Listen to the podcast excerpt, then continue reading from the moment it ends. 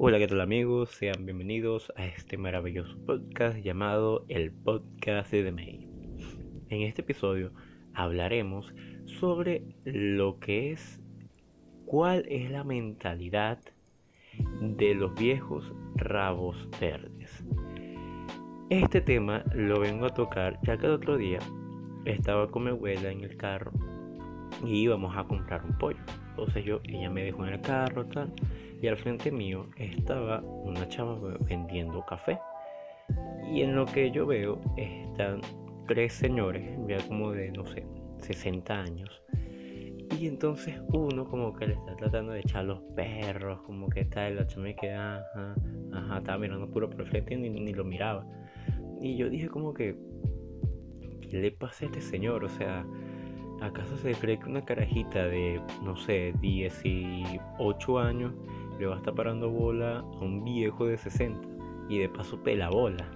O sea, coño, tal vez con plata porque hay algunos casos, pero un pela bola y feo es como que, marico, no.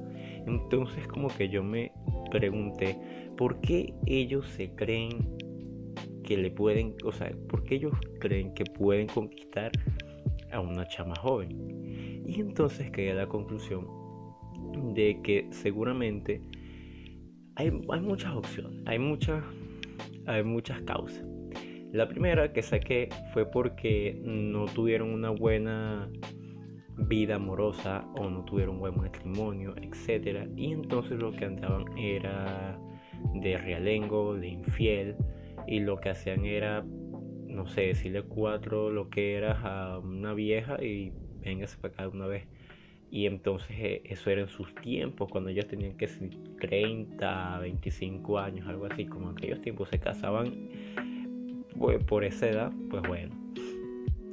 Entonces, como que ellos aún se tiran de que son unos galanes o que con la labia pueden seducir a una chama así, cuando en muy pocos casos, siendo pelabola, siendo feo, se puede cuadrar a una chama así.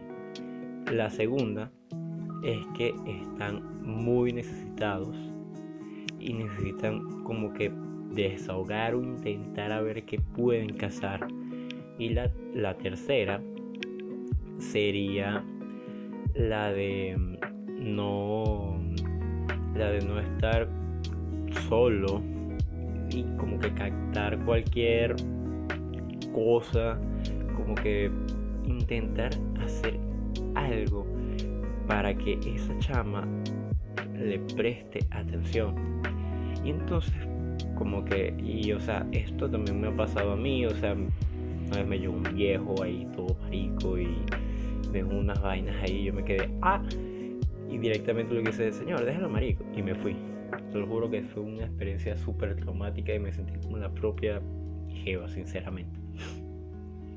Y bueno, o sea, la solución que yo le vi a esto era como que decirle sus cuatro vainas al viejo y si eso no funciona, no sé, decirle como a otra persona que pase por eh, mire, este me está diciendo X mariquera, me está acusando. Y ya, o sea, se lo apartas del camino porque de verdad es muy horrible que un viejo, o sea, ponte que tú estés trabajando y que llegue un señor y te empiece a tirar los perros y es como que, señor, yo estoy trabajando, cállese.